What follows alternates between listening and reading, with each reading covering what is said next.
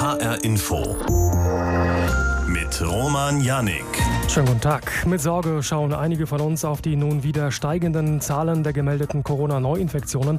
Gleichzeitig machen die Meldungen zu Fortschritten bei der Impfstoffforschung Hoffnung. Inzwischen sind schon sechs potenzielle Impfstoffe aus Europa, den USA und auch China in der dritten Phase der klinischen Prüfung, der letzten Phase also vor der Zulassung. Allerdings könnte ein Außenseiter im Rennen um den Impfstoff, zumindest was eben diese Zulassung angeht, als erster ins Ziel kommen. Russland nämlich. Das hat angekündigt, schon diesen Monat einen Impfstoff zulassen zu wollen und im Oktober mit dem Impfen zu beginnen. Und zwar offenbar ohne, dass es mit der besagten Phase 3 der Prüfung so ganz genau zu nehmen. Wieso diese Phase aber so wichtig ist und was problematisch an dem russischen Impfstoffsprint ist, kann uns jetzt unsere HR-Info-Wissenschaftsredakteurin Angelika Fey einordnen. Eigentlich, Angelika, will ja die Forschung äh, doch so schnell wie möglich einen Impfstoff gegen das neue Coronavirus finden. Wieso hat es dann nicht zu einem freudigen Echo unter den Wissenschaftlern geführt, dass Russland nun schon im August eine Zulassung eines Impfstoffs plant? Weil das Gamaleya-Institut in Moskau, das diesen Impfstoff entwickelt hat, keine Daten zu Tests veröffentlicht hat, die bisher erfolgt sind. Also die Infos auch nicht zum Beispiel mit der Weltgesundheitsorganisation WHO geteilt hat. Darüber habe ich mit Klaus Zichotek gesprochen. Er ist Instituts in Langen, das für Impfstoffprüfung und Zulassung in Deutschland zuständig ist und er meinte zu mir, normalerweise läuft das anders. Bei den deutschen Impfstoffprojekten zum Beispiel werden die Erkenntnisse international geteilt. Das sei bei dem russischen Impfstoff nicht so. Das ist schade, denn eigentlich sind insgesamt die Impfstoffentwicklungen, die wir so begleiten von Seiten Paul-Ehrlich-Institute, zwar sowohl auf der Ebene der WHO als auch auf der Ebene der Europäischen Arzneimittelagentur und durch eigene vielfältige wissenschaftliche Beratungen der Impfstoffentwickler sehr transparent gestaltet. Das heißt, die Öffentlichkeit erfährt, in welchem Stadium sich die Entwicklungen befinden und wird auch informiert über erste Ergebnisse dazu.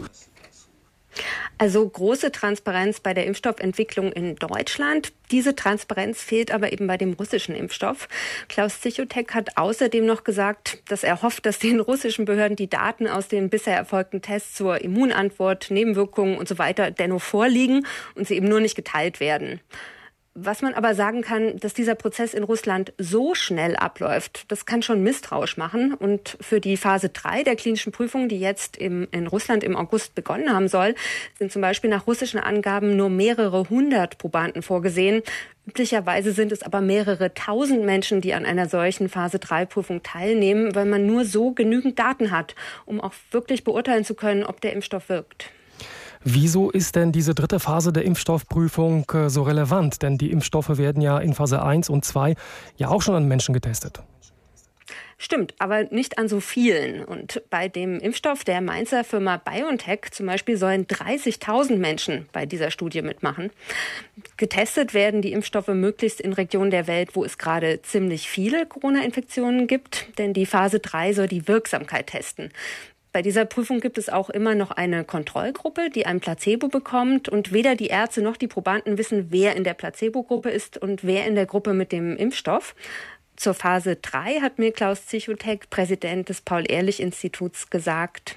Es geht tatsächlich darum, beim Menschen nicht einfach nur zu erheben, dass eine Immunantwort äh, erreicht wurde, sondern dass diese Immunantwort tatsächlich schützt. Und man zählt dann wirklich, wie viele Infektionsvorgänge haben Sie, ohne geimpft zu sein. Und ist diese Anzahl reduziert, statistisch signifikant, nach Impfung mit dem neuen Kandidatimpfstoff?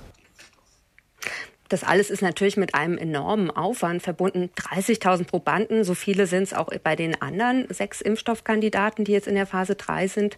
Ähm, das muss ja auch organisiert werden. Aber hier dürften keine Abstriche gemacht werden, hat Hans-Georg Eichler, der leitende Mediziner der Europäischen Arzneimittelagentur, im Podcast Coronavirus Update des NDR betont. Wichtig ist, dass wir keine Abkürzer machen, beim Nachweis von sowohl Sicherheit und als auch Wirksamkeit. Das heißt, wir bestehen darauf, dass der protektive Schutz, Sie nennen das die Schutzwirkung, also der Schutz gegen die tatsächliche Infektion im Feldversuch nachgewiesen wird. Denn einfach nur nachzuschauen, gibt es eine Immunantwort, wie das in Phase 1 und 2 der klinischen Prüfung geschieht, das reicht eben nicht, weil die Forscher noch nicht wissen, wie diese Immunantwort gegen das neue Coronavirus genau beschaffen sein muss, damit jemand auch wirklich vor einer Infektion oder zumindest vor einem schweren Krankheitsverlauf geschützt ist. Und was äh, folgt auf die Phase 3 der klinischen Prüfung? Wann werden wir in Deutschland voraussichtlich die Impfung gegen das neue Coronavirus bekommen? Wenn ein Impfstoff in der Phase 3 seine tatsächliche Wirksamkeit bewiesen hat, dann ist die Zulassung die nächste Stufe. Klaus Zichotek vom Paul-Ehrlich-Institut hat mir erklärt, dass es zum Beispiel auch bedingte Zulassungen geben könnte, wo noch Auflagen bestehen.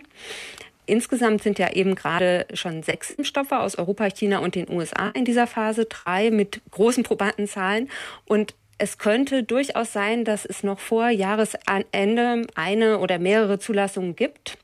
Hoffentlich werden es dann am Ende mehrere Impfstoffe sein, die auch mit verschiedenen Verfahren arbeiten. Aber bis diese Impfstoffe breit in Deutschland verfügbar sein werden, das dürfte bis Mitte des nächsten Jahres dauern. Der Impfstoff, die Phase 3 und eine Spritze aus Russland. Über all das hat uns meine Kollegin Angelika Fey informiert aus unserer HR Info Wissenschaftsredaktion. Vielen Dank.